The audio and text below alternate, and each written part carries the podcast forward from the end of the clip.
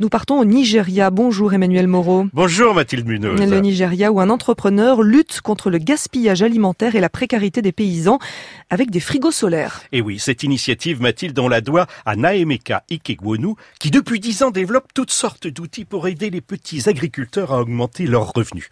Avec son entreprise Cold Ups, il propose une solution simple pour lutter contre les pertes des récoltes.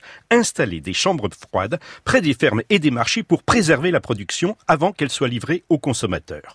Des tomates qui auraient pourri en deux jours sous le soleil nigérian sont mises à l'abri dans une unité réfrigérée voisine où elles pourront être conservées jusqu'à 21 jours. Et cette solution euh, pourrait dépasser les frontières du Nigeria. Elle peut être utile à de nombreux pays d'Afrique. Effectivement. En 2011, le Programme alimentaire mondial de l'ONU estimait que les pertes annuelles de produits alimentaires en Afrique subsaharienne dépassait 30% de la production agricole totale et coûtait près de 4 milliards de dollars aux agriculteurs chaque année, soit environ 25% de leurs revenus.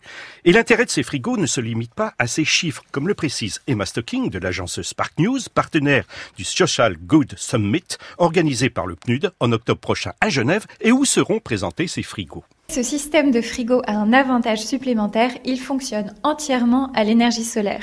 Dans un pays où plus de 100 millions de personnes n'ont pas accès à l'électricité, avoir des dispositifs hors réseau qui fonctionnent grâce à l'énergie solaire dans les fermes et dans les marchés est une véritable nécessité. Et c'est assez intéressant par rapport à ce projet puisqu'on se rend compte que les producteurs devaient avant cacher leurs récoltes du soleil, les protéger. Le soleil était une véritable menace. Et maintenant, grâce à ces frigos solaires, ça devient un allié de la conservation.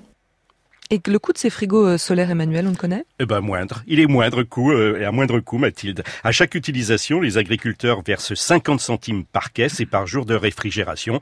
C'est un modèle de paiement à la carte agile qui leur permet d'éviter des contrats d'entreposage coûteux.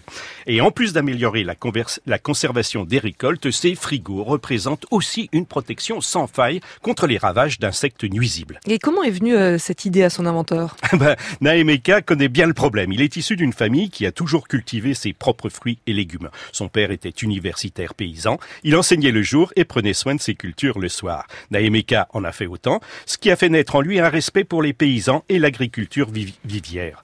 Après avoir créé une fondation et une radio pour aider les petits producteurs nigérians, il s'est donc lancé dans les frigos solaires. Et le marché est immense. Hein. Oh bah, il est immense. Naemeka souhaite développer son système sur tout le continent, en commençant par poursuivre son expansion au Nigeria et en continuant avec un système de franchise au Kenya. Avec 40 nouvelles unités installées dans les trois prochaines années, il espère déjà sauver plus de 40 000 tonnes de fruits et légumes annuellement. Emmanuel Moreau, l'esprit d'initiative, tous les matins sur France Inter et retrouvé sur franceinter.fr.